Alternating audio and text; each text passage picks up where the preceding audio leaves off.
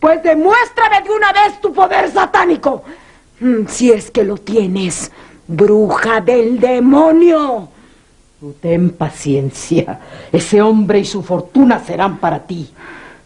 Me ha dicho que no quiere casarse conmigo porque se ha enamorado de una mugrosa recogedora de basura que tienen en su casa por caridad.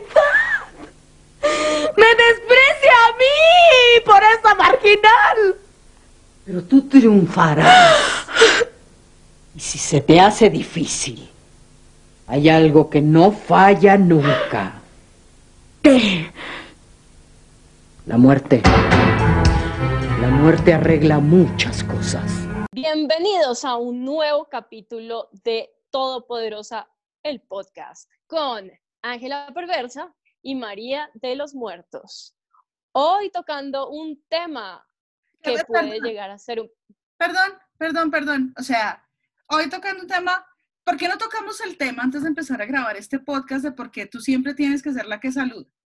Mira, ¿por qué la actitud? ¿Por qué la actitud? ¿Por qué la actitud? Si tú sabes aquí quién es la estrella. Ah, claro, no, porque es que siempre es así, ¿no? Entonces, como llevo 20 años siendo una estrella de rock, como llevo 20 años montando una tarima, entonces va a venir aquí a humillar. Muy bonito. O sea, mira, me parece, María José, me parece que debemos reevaluar el futuro de esta vaina si así van a ser las cosas.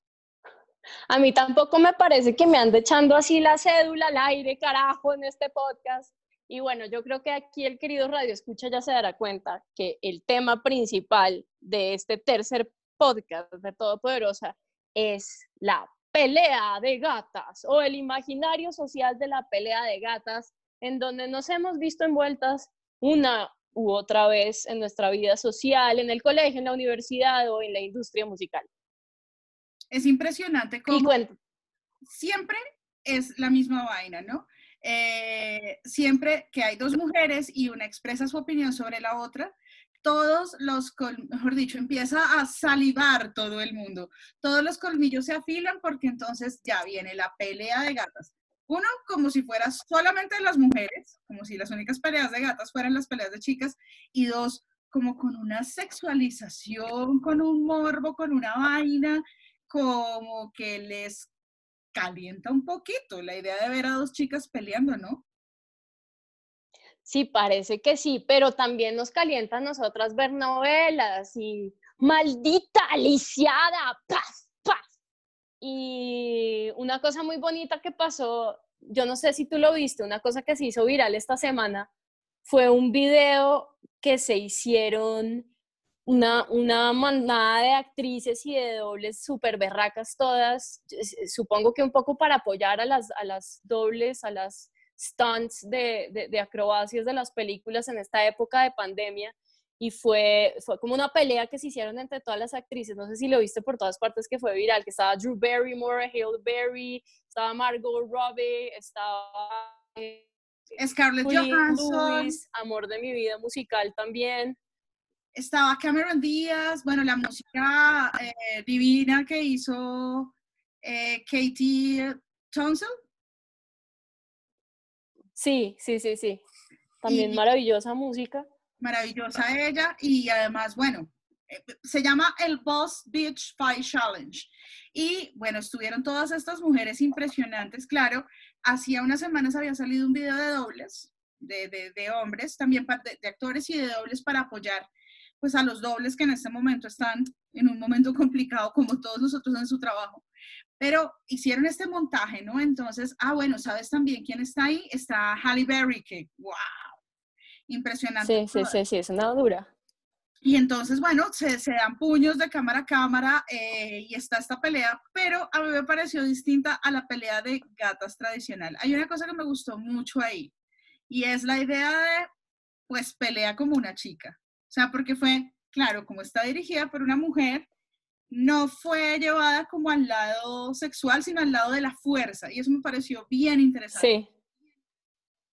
Sí, sí, sí, sí. Me gusta abrir con eso un poquito porque, porque me hizo replantear ese tema de, de, la pelea de gatas como, como la hemos estado viviendo. Yo me acuerdo mucho una anécdota que tengo hace unos, hace unos 10 años, más o menos, una, una muy buena amiga mía, colega, eh, multiinstrumentista increíble en este momento, vive fuera del país y pues se dedica a esto.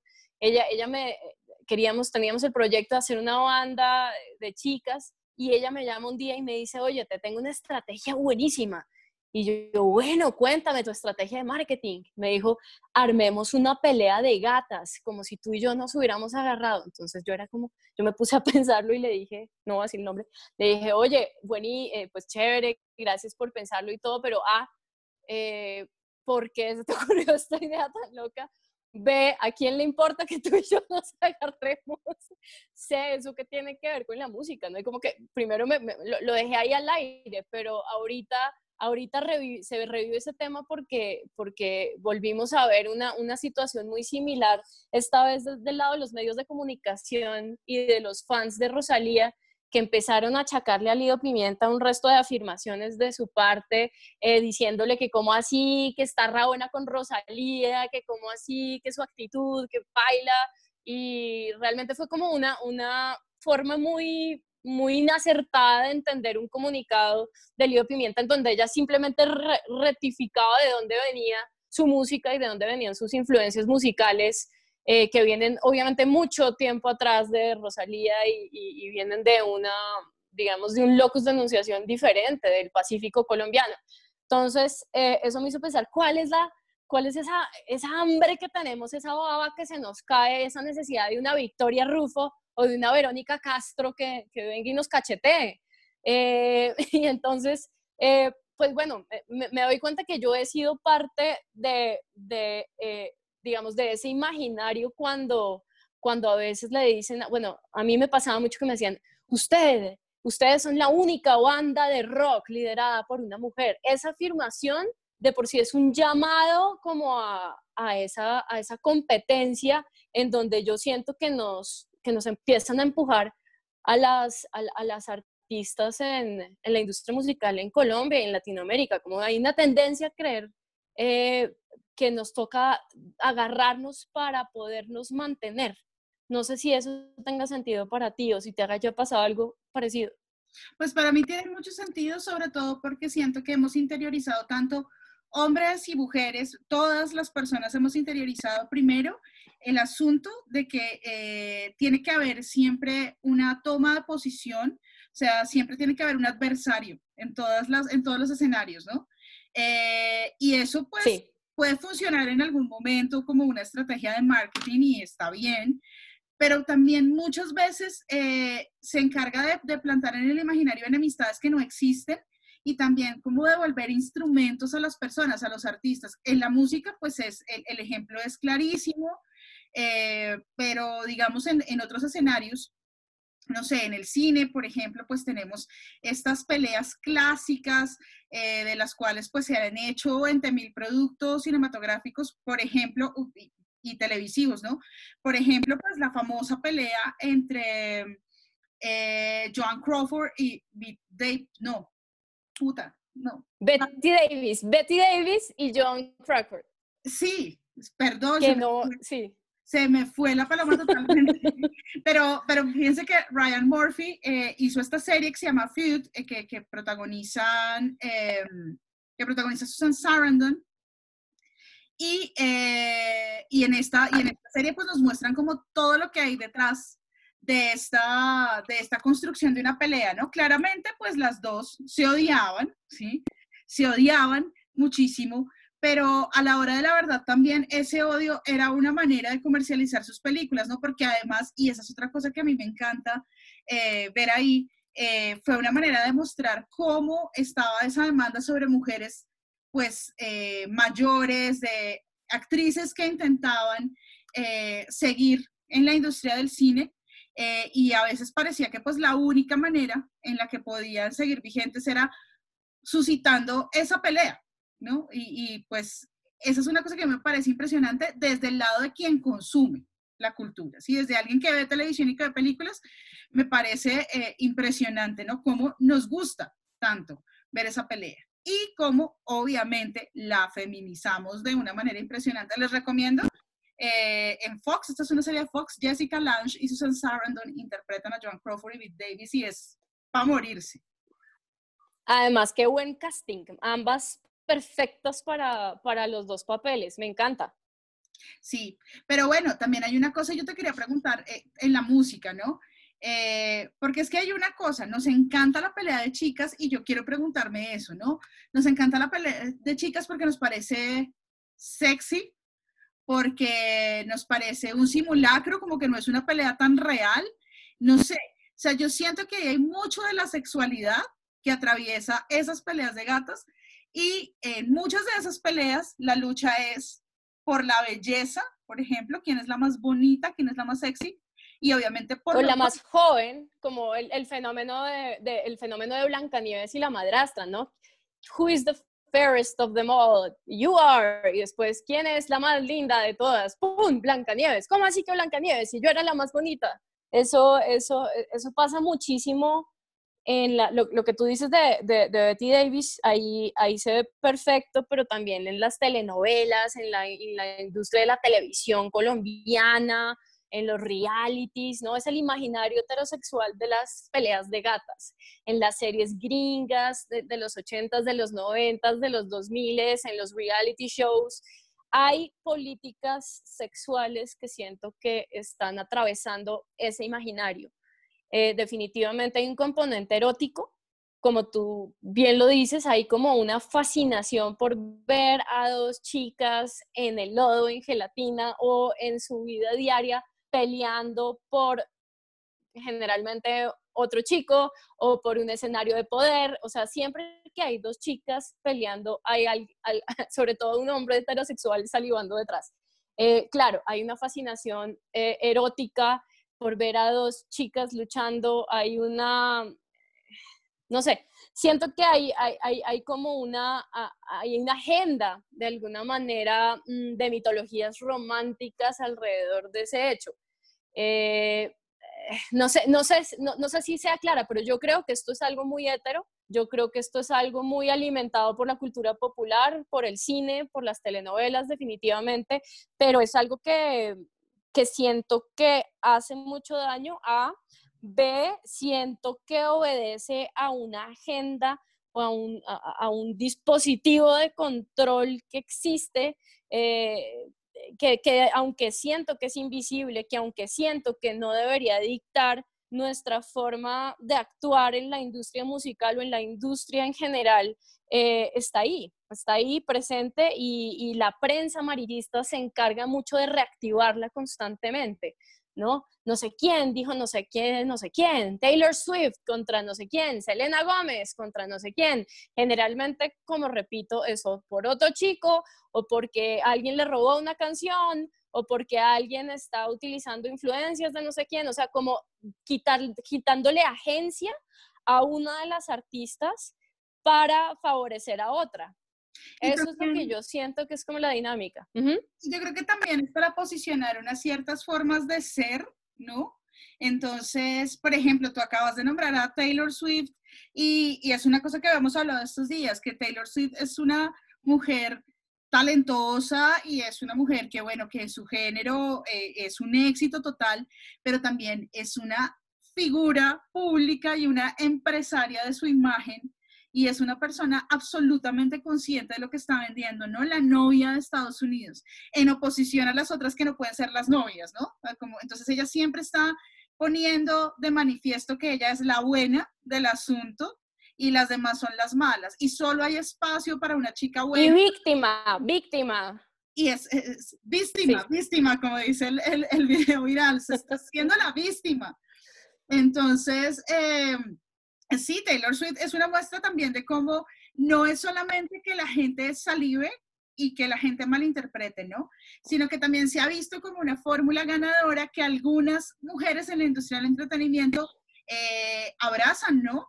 Y, entonces pues posan siempre de antagonistas o de víctimas eh, con el fin pues de, de cuidar una imagen estereotípica en la cual las han encajado y las han encajado desde pequeñas. Eso a mí me parece impresionante, ¿no? Y yo sé que eh, para, para las mujeres en la música, que ya llevan un buen tiempo en esto, pues es impresionante, ¿no? Desde pequeñas surgen un montón de, de de deber ser, incluso en géneros que parecieran que no lo tuvieran, ¿no? Entonces en el rock igual hay unas formas de deber ser, de ser una mujer rockera, y hay unas formas de ser una mujer del género urbano, etcétera. Entonces pues me parece impresionante a mí.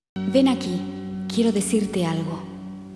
A esa que te aparta de mí, que me roba tu tiempo, tu alma y tu cuerpo, te dile. ¿Qué quieres? Que venga, que tenga valor que muestre la cara y me hable de frente si quiere tu amor. ¿Para qué? Luego de ese pequeño intermeso musical, me gustaría volver sobre la gran pregunta, ¿por qué los medios explotan con la promesa de una pelea de gatos? ¿Cuál es la fijación? ¿Por qué se perpetúa ese imaginario en otras instancias de la industria musical? Pues porque saben que funciona. Es más vieja que la moda de andar en pie, a pie. O sea, siempre hay un Caín y un Abel. Desde el principio del Génesis está, desde del, del Gilgamesh. O sea, todas las narrativas siempre tienen esas dos figuras. Tiene que haber un antagonista para que refuerce, resalte y sobresalga la labor del héroe. Eh, eh, de alguna manera casi que, casi que el héroe cobra sentido con su villano, casi que podría decir que si no hubiera Judas, ¿para qué Jesús? ¿No? O sea, no quiero adquirir susceptibilidades religiosas ni mucho menos, pero, pero, pero digamos que siempre las dos fuerzas se van a necesitar mutuamente como Paulina necesita Talía y Lucio necesita su comida.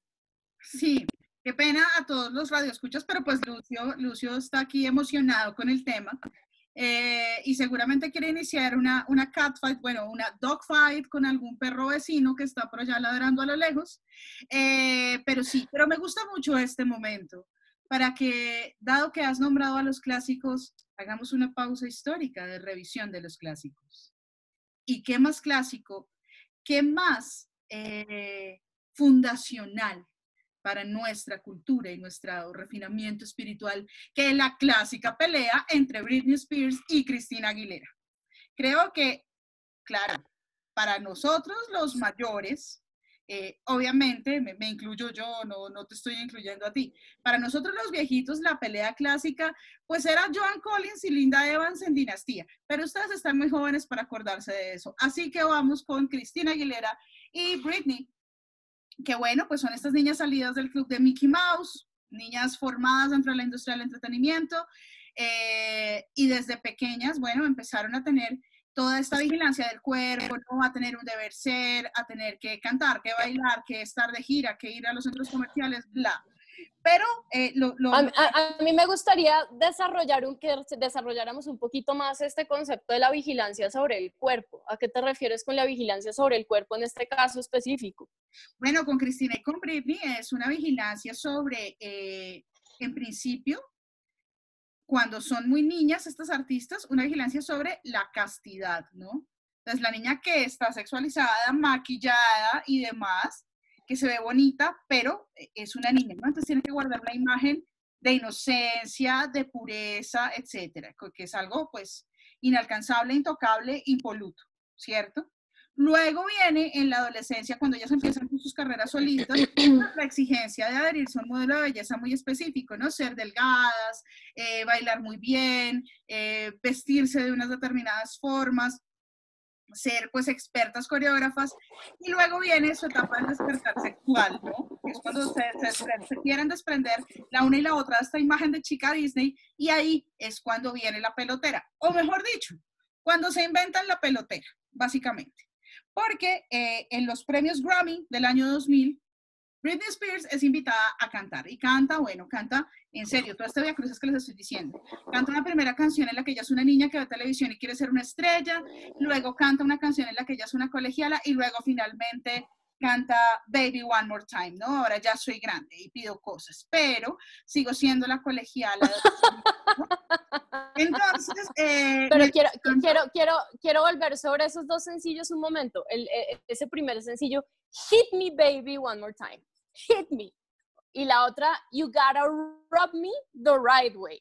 o sea, yo sí creo que hay una diferencia bien importante entre la actitud virginal de Britney al principio y como siempre es como muy complaciente, muy esclavista, no solo por I, am a slave for you, que eso fue otra etapa ya final, sino, o sea, yo, yo sí siento que hay un, elemento virginal en Britney desde el principio y un claro y, y muy estratégico eh, posicionamiento de Cristina como la chica mala, o sea, you gotta rub me the right way, y es verdad, you gotta rub me the right way, para cualquier persona en su despertar sexual, esa frase es bastante clara.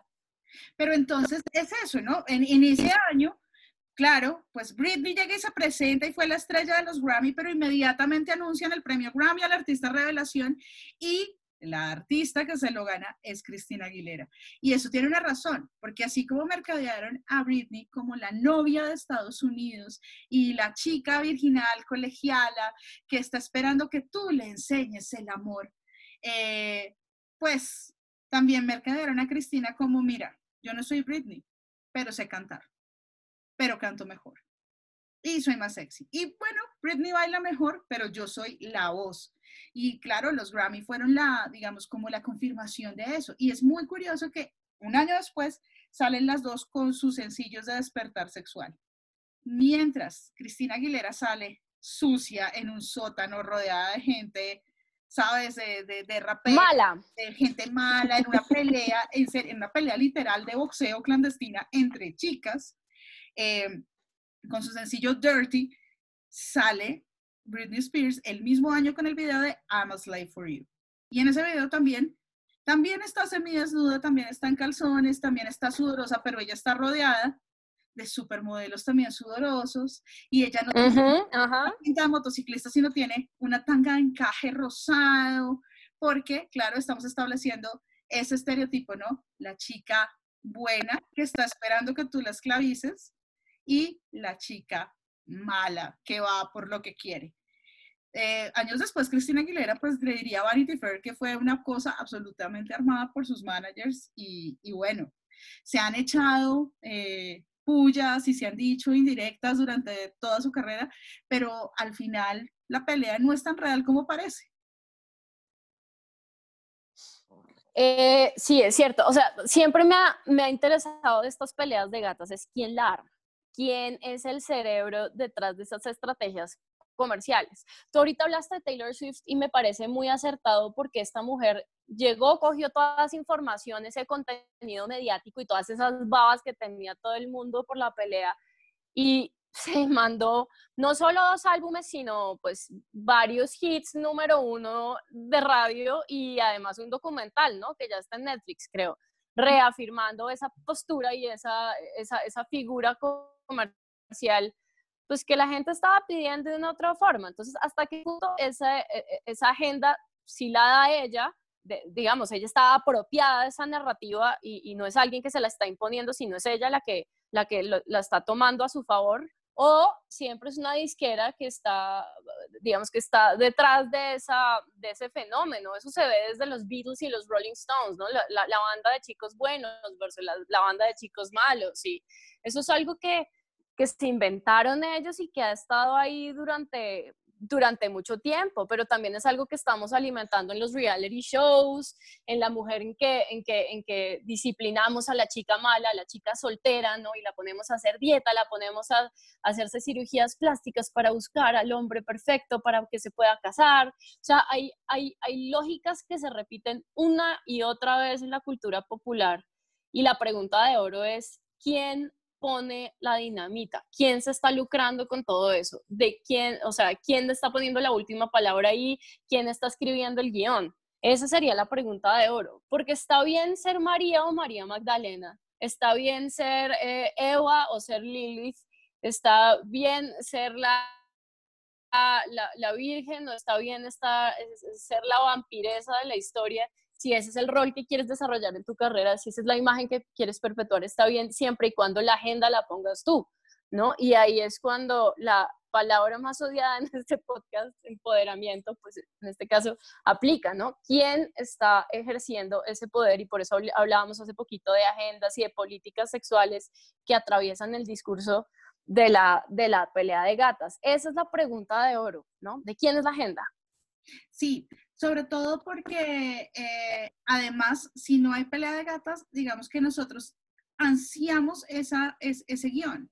¿Sí? Incluso cuando las relaciones entre mujeres en la industria del entretenimiento o en las artes o en la, en la literatura, por ejemplo, también cuando las relaciones parecen armónicas, parece que el mismo público tuviera esa sed de sangre, ¿sí? Siempre queremos una Soraya de negro que nos quiera demostrar su poder que, le diga a la otra escritora o a la otra editora, maldita lisiada, ¿qué haces corrigiendo este texto? ¿Qué haces hablando con mi autor? Lo que sea.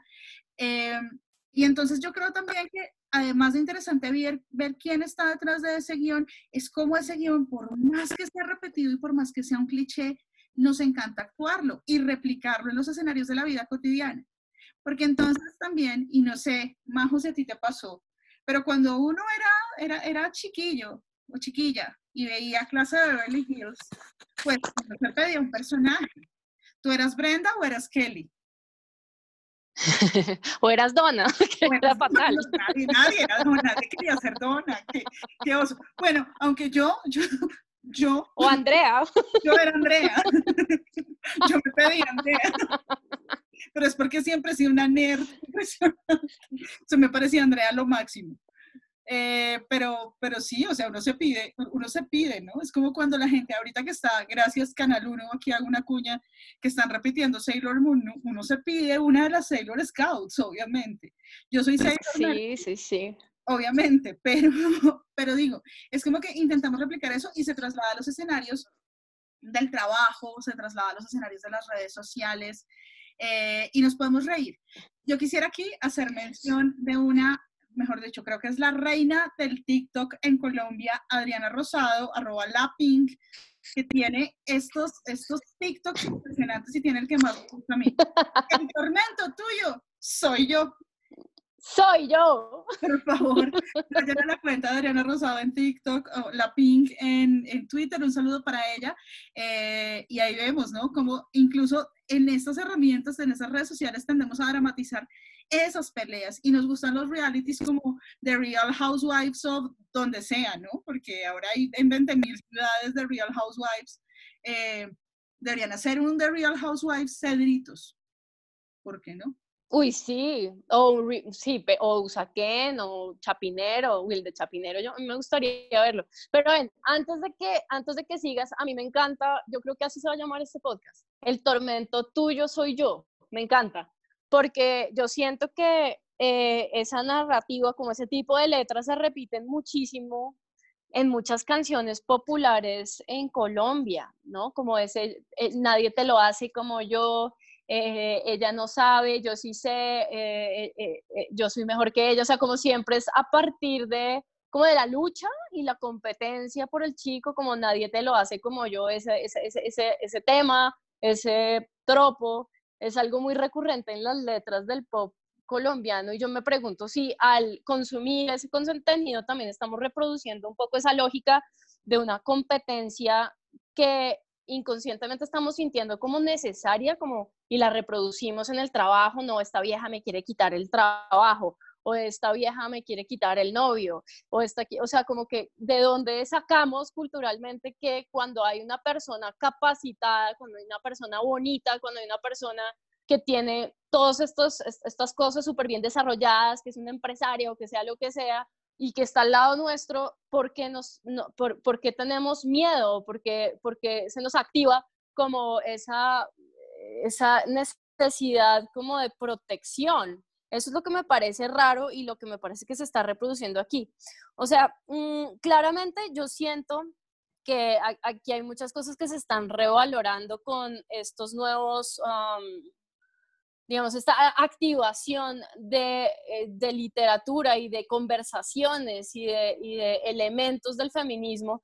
Eh, creo que esto está cambiando muchísimo. De hecho, en Todopoderosa nos tomamos la libertad de hacer una encuesta a ver cuántas personas se habían visto envueltas en una dinámica o por lo menos en una percepción de pelea de gatas. Eso no quiere decir que tenían que estar en, gelatina o en el lodo luchando con las uñas con alguien, no, simplemente si en algún momento se vieron envueltas en una percepción, como, ah, es y ella, como la percepción de la pelea de gatos era la que nos importaba. Curiosamente, un 46% de las personas contestaron sí y el otro porcentaje no. Entonces, digamos, no necesariamente, eh, es decir, si aplica, pues, eh, no sé, o sea, no sé qué pensar de esas cifras. ¿Tú, tú, qué opinas de esas cifras? Que hace poquito me decías, eh, eso solo representa una fracción. Sí, yo siento que no podemos echar en saco roto algo y es que puede ser que no nos veamos envueltos en la pelea de gatas como personas. Eh, y digo como personas porque, eh, y esta es una cosa ahí que también tenemos que tumbar de ese, estereotipo, la mismísima expresión pelea de gatas, ¿no? O sea, es una expresión que siempre recarga que la pelea y que cierto dramatismo y que cierto histrionismo está absolutamente eh, relegado a las mujeres, ¿no? O sea, las mujeres son las que se pelean de esa manera, los hombres no. Y luego uno dice, bueno, pues mira, no sé, o sea, tal vez... Pura paja, pura paja. O sea, Axel Rose y Slash, eh, Vinnie Paul y Phil No, Axel Rose y el mundo. Axel, Rose y el mundo, era Axel Rose contra Kurt Cobain, Axel Rose contra la prensa, Get in the Ring en Use Your Illusion 2, no, era Axel Rose contra el mundo, Courtney Love contra el mundo también. Todos, todos, todos, o sea, incluso, incluso los que uno dice, oh sí, mis héroes oscuros del rock, eh, los que están muy por encima de todo. A ver, el agarrón de hace unos años entre Trent Reznor y Marilyn Manson. O sea, esto es una, mejor dicho, para salir dando alaridos de verdad la manera en la que se pelea esta gente. Pero no. Bueno, pero Marilyn Manson contra el mundo también. Sí, pero sí solemos pensar que es ah. porque, solemos decir pelea de gatas y pelea de chicas, como si en otros escenarios no tuviéramos este mismo de peleas y dramatismos, como si no existieran hombres que sienten eh, también que entonces cualquier persona medianamente capacitada, una mujer, entonces les va a quitar el puesto, les va a, ¿sabes? O sea, como que todo es un juego de intrigas también. Y esa es una cosa, ¿no? cómo hemos feminizado el asunto de las peleas, también por lo que yo decía, porque hay una sexualización detrás de esa percepción. De Pero volviendo a la encuesta de Todopoderosa, bueno, realmente si la miramos con atención, las respuestas no son tan, o sea, no hay una diferencia tan grande.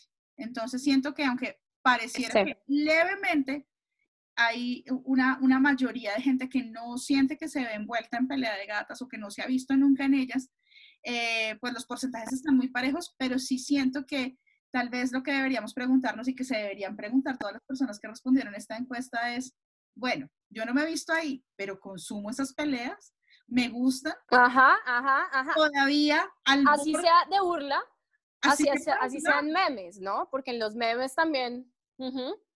y, y, también. Eh, entonces, soy esa persona, y esa es una pregunta que a mí me gustaría que, que se hiciera toda, nuestro, toda nuestra audiencia, y es, soy esa persona que se divide, que divide al mundo entre los fans de los Rolling Stones y los Beatles, que fue pues, sí, saben, hasta los grandes, hasta los grandes tienen estas discusiones, ¿sí? hasta ellos. Hace, hace una semana Paul McCartney estaba diciéndolo.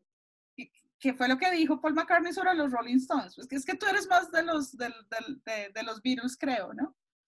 Por crecimiento, por cuna, creo que sí, pero, pero el respeto que le tengo a Rolling Stones, a la forma de grabación que tienen, a la crudeza de sus letras y de sus vivencias y a su vigencia, porque es que no han parado estos hombres en plena cuarentena y ahí siguen dándole como rata en balde, pues obviamente tengo, tengo afecto por los dos, pero eh, hace poquito alguien le preguntaba a Paul McCartney como eh, eso, ¿no? Como ellos andan diciendo que ellos sí son vigentes y que pues los virus desafortunadamente pues ya, ya queda muy poco, ¿no?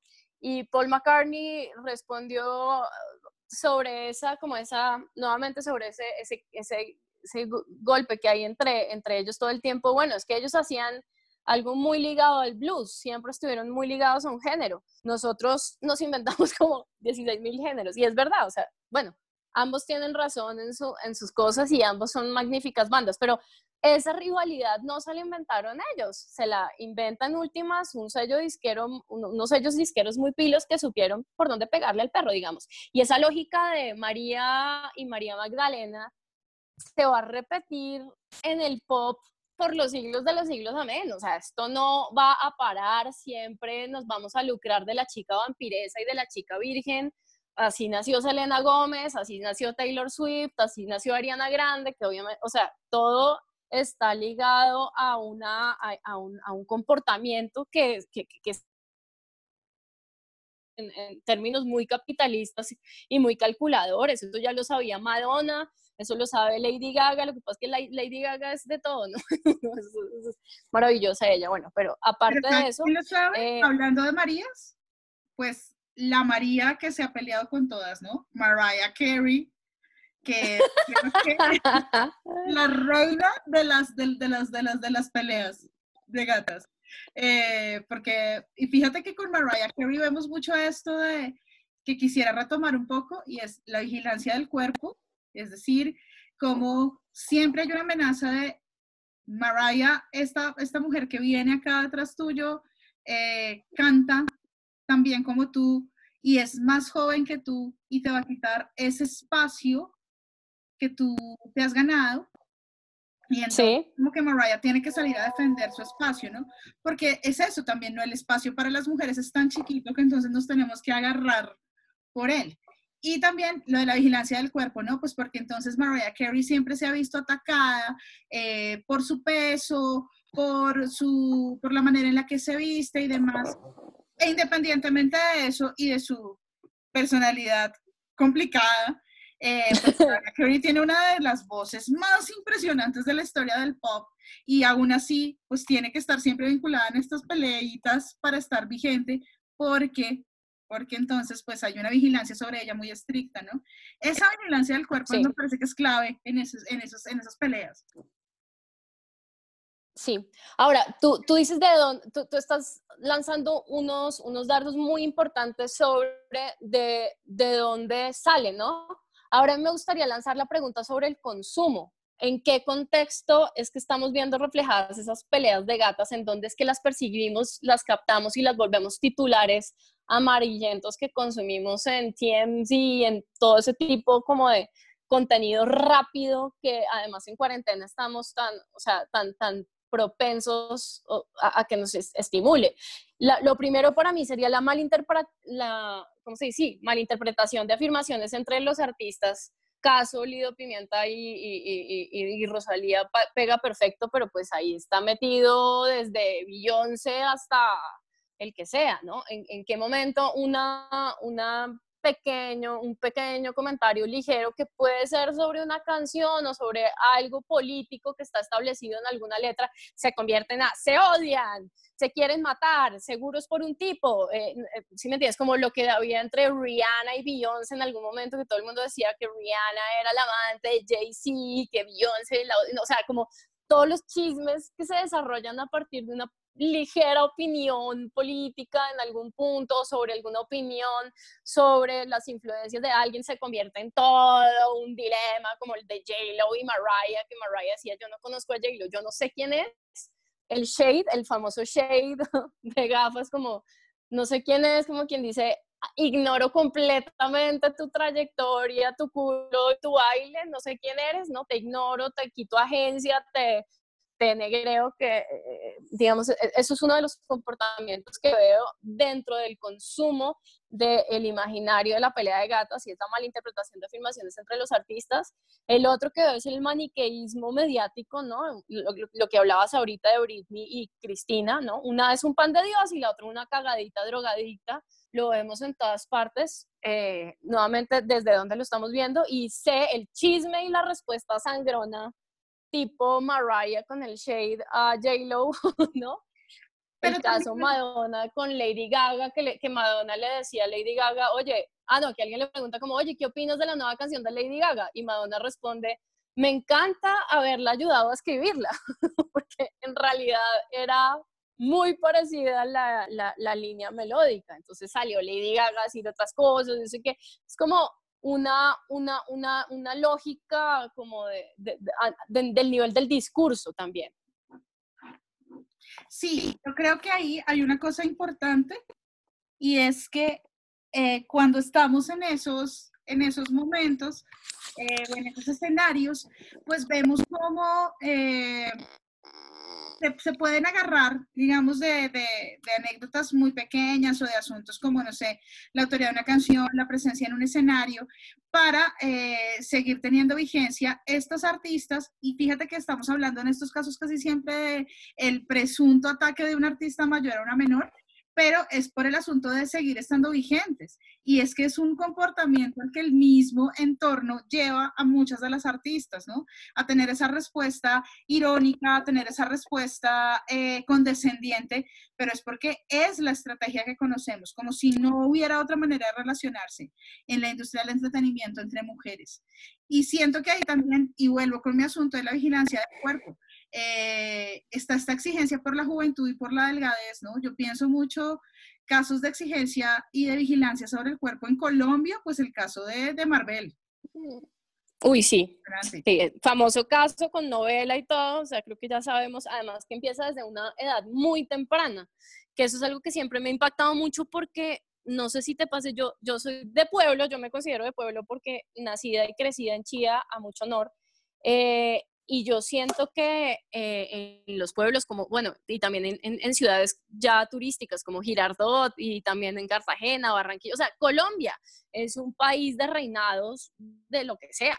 Reinado de la guayaba, de la feijoa, reinado de la ajiaco, de la papa sabanera, donde usted busque debajo de una piedra hay un reinado y hay una niña de 10 años o de 5 años o de 6 años siendo preparada para ser exhibida eh, como un artículo de valor. Sí, y siento también que entonces eh, ahí precisamente entonces suceden casos como el de como el de Marvel, ¿no? O sea, nada de lo que hagas es suficiente. Tienes que modificar tu cuerpo, tienes que ser más delgada. Cuando ya salió en el 96 con Collar de Perlas, que es una gran canción, eh, y ese álbum es un gran álbum en términos musicales, y Marvel es, tiene una voz impresionante independientemente de lo que piense ahora de que uno esté en orillas, yo por lo menos en orillas de pensamiento muy distintas a la suya. Ay, eh, pero espérate, espérate, espérate, espérate. No sé si sea tan cierto. ¿Tú te acuerdas de una canción que decía, la revolución solo es para las ricas, porque los pobres estamos en la olleta? Claro. Con un marido que si es el que manda ¿Cómo es que? Sí. nos dan en la jeta. o sea, yo creo que esa canción es un poco la línea editorial de este podcast. sí, pero, pero, pero es eso, ¿no? Fíjate, como una, como una persona, una mujer joven que sale con estas canciones, además, dedicarse a la carrilera, ¿no? Y a los géneros populares. Tecno. Tecno, carrilera, porque fue doble riesgo. Y, bueno, y entonces la pelea con Marvel era que era gorda, o que no parecía una niña bien, o que no tenía tanta clase, ¿no? Qué término tan pendejo, creo que ese es otro término que odiamos en este podcast. Clase, estilo y demás. Eh, pero entonces después la pelea fue porque entonces si se operó, si no se operó, si los tatuajes, bueno, se casó con su, con su señora agente policía que terminó eh, en la Guandoca. Eh, pero en fin, o sea, siempre ha habido una polémica alrededor de ella y es una polémica que vemos replicada en todas las mujeres que crecen en la industria del entretenimiento, ¿no? Hay un deber ser y tienes que decantarte por un lado. O eres la come hombres, la mujer fatal, Amparo Grisales, o eres la novia de Colombia, la niña, la niña Mencha. Y pues la niña Mencha, Margarita Rosa de Francisco, te amamos. Eh, pues, pues, a ver, Margarita Rosa de Francisco ni es una niña, ¿sí? Ni es la novia de Colombia, y es una mujer con una agenda y con unas opiniones propias, eh, y entonces pues también está como que cuando se nos desenmarca y se nos sale de, ese, de esa fantasía que, que, que hizo la gente sobre ella, en los años 80, entonces es tenaz. Ay, Dios mío, Margarita Rosa, ¿por qué dijo? ¿O por qué denunció? ¿Por qué hizo? E incluso las mismas colegas salen a, a, atacar, ¿no? Que ha sido también esta, este asunto, ¿no? Esa figura de Amparo Grisales diciendo, bueno, pues no denuncien tantos abusos y a mí nunca me abusaron y, eh, no se pongan en la denunciadera porque si no, no vamos a acabar. O sea, pues sí, siempre como ese antagonismo, ¿no? Ah, Hace, hace poquito se, se, agarró, fue con Alejandra Borrero, porque eh, estaban en una discusión sobre feminismo y Amparo Grisales le preocupaba mucho pues que los hombres estaban dejando de decir piropos y que eso le parecía súper preocupante, pero aparte del comentario de la maravillosa Amparo Grisales, a quien en el fondo igual admiro mucho, imagínate semejante carrera que ha hecho a, a punta de ese papel que consagró en el imaginario popular, eh, pues obviamente tengo eh, opiniones muy, muy diferentes a las que ella públicamente ha dicho, pero de todas formas no podemos negar su lugar en el imaginario popular colombiano. Eh, bueno, ya para finalizar, me gustaría, me gustaría como empezar a acercarme a ciertos puntos que me parecen eh, puntuales de, de, de, esta charla y es cómo estamos interpretando la pelea de gatas.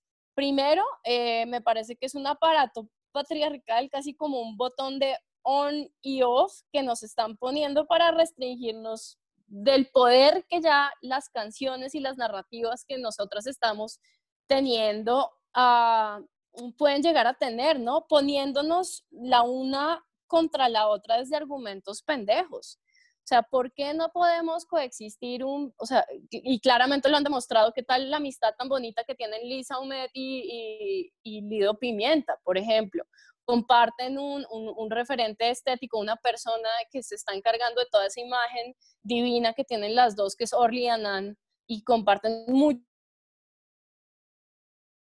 cosas más desde hace ahí no hay ninguna rivalidad posible y ni siquiera veo rivalidad entre Rosalía y Lido Pimienta ni entre nadie. Aquí lo que veo son referentes claros, muy diferentes entre una y otra y, un poder mucho más grande cuando hay un respeto sobre el lugar y la agencia que cada una tiene sobre sus narrativas y sobre su imagen.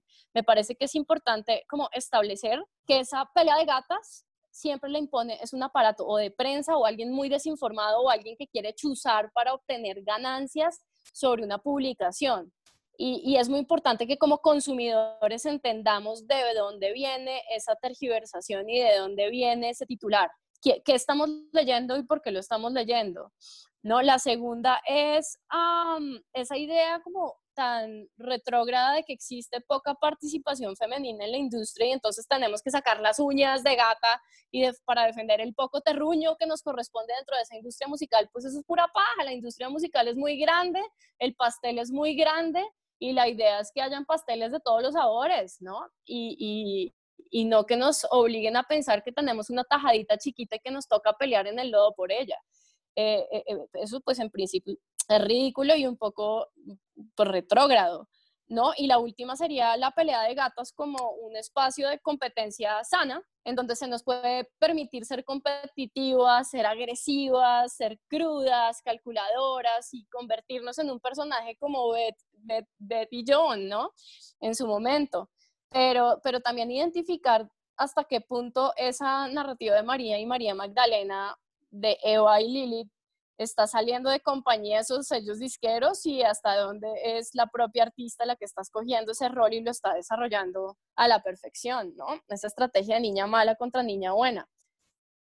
Yo creo ahí, Majo, que voy a hablar de, un par de cosas sobre las que tú dijiste porque me parecen importantes. Como siempre en este podcast, eh, no quiero ser pesimista, pero la realidad me obliga.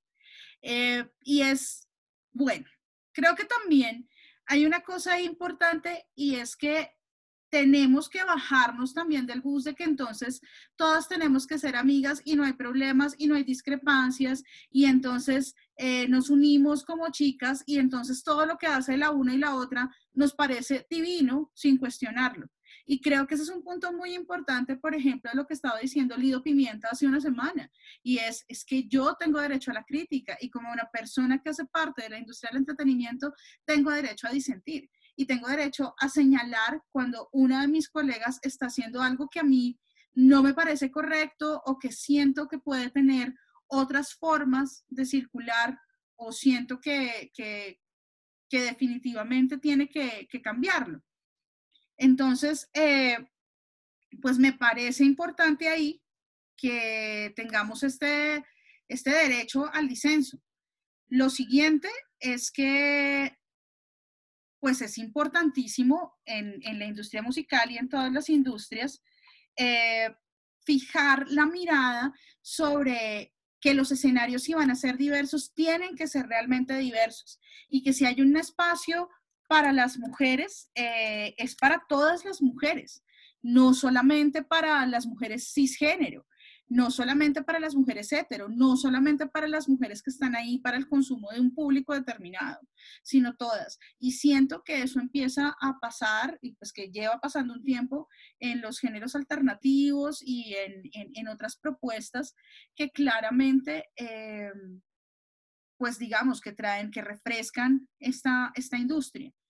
Eh, y también siento que, bueno, en el espacio de la sana competencia, por lo que debemos abogar es por tener espacios críticos eh, y espacios en los que definitivamente podamos ser y podamos estar y podamos hacer nuestras propuestas creativas sin depender eh, solamente de esas eh, confrontaciones públicas. Entonces me parece que por ahí es la vuelta. Y pues eso sería. Majo. ¿Me estás ¿Eh? oyendo, maldita marginal? ¿Me estás oyendo, inútil? Eh, sí, sí, sí, sí. Pienso igual que tú. De hecho, Todopoderosa es bonito por eso. Nuestra, como nuestro azul rey lo indica y nuestro rojo que resalta tan criticado eh, lo, lo indica, la idea es una industria musical más diversa en todas sus formas, ¿no? Eh, creo que ya habrá momento para hacer podcast sobre, sobre cómo esto es tan necesario. Un saludo para todos los artistas como Río Cerón, por ejemplo, toda esa vida de él esa imagen pública de él después de Pedrina y Río y cómo se ha ido reinventando a partir de una exploración de su propia sexualidad y de su propia imagen. Un saludo también para Maviland, un artista increíble que la está rompiendo aquí en todas partes. Un saludo para Calaband también eh, y feliz cumpleaños a Alien, la bajista de ellas. Hay tantas bandas de, de, muchos lados que nos están enseñando cosas nuevas sobre una sexualidad fluida, sobre nuevas formas de reinventarnos y, mucho de eso está pasando aquí mismo, aquí en nuestra casa, en la puerta de nuestra casa. Vale la pena echarle un ojo a esas, a esas narrativas, pero, pero después hablaremos de eso en otro podcast. Creo que es la hora que vayamos entonces con los recomendados. ¿Qué recomendados tenemos para esta semana? Recomendados musicales. Eh, musicales esta semana lanzó canción y proyecto Omar Go, que me parece una cosa bien interesante, una producción pues bastante rara, digamos, no es lo que normalmente yo consumo, pero me parece que hay algo, hay algo raro ahí, hay algo para investigar, hay misterio, ¿no, Margot? Tiene como un neoperreo dark, todo raro, que vale la pena que chequen. También me parece importante lo que está haciendo Andrea Hoyos, que siempre la rompe en todo lo que hace, es una multiinstrumentista, compositora maravillosa. En estos días estuvo haciendo un live de animación y música, creo que fue antier o eh, creo que el domingo a las 7 de la noche lo hizo junto a Foro Total y en estos días estaba lanzando una versión de una canción de ella junto a la muchacha Isabel, creo, otra, otra artista todopoderosa que hemos recomendado muchísimo en todas partes, que es yo creo que la mujer más prolífica ahorita del mundo musical en Colombia. Yo, uno pestañea y saca una nueva canción y además las letras son de una importancia y de una pertinencia política como mujer en este siglo, como mujer en esta economía, como mujer en esta pandemia, que vale la pena escuchar. A mí que no, no, soy fan pues de ese género, que, recuerda mucho como a Violeta Parra, eh, como a, ese tipo de, narrativas, pónganle cuidado de las letras que se hace eh, la muchacha Isabel, pónganle cuidado a la, música, pónganle cuidado a, la forma que tiene para interpretar su momento histórico como una mujer joven latinoamericana. Yo soy absolutamente fan de la muchacha y quiero comer lo que come la muchacha porque de verdad, qué muchacha tan productiva. Es impresionante todo el trabajo que ha hecho en esta cuarentena y pues su trabajo previo, ¿no? En la defensa de los ríos, en todo este montarse políticamente y en su ser mujer, la muchacha aquí en Todopoderosa te queremos. Tengo otra recomendación para todos nuestros radioescuchas y es el lanzamiento de Aguas Ardientes que lanzó canción eh, el primero de mayo. Y eh, pues ya sabemos, Aguas Ardientes. Ah, el día del trabajo, el, día del trabajo. Entonces Aguas Ardientes lanzó este sencillo que se llama Orinoco.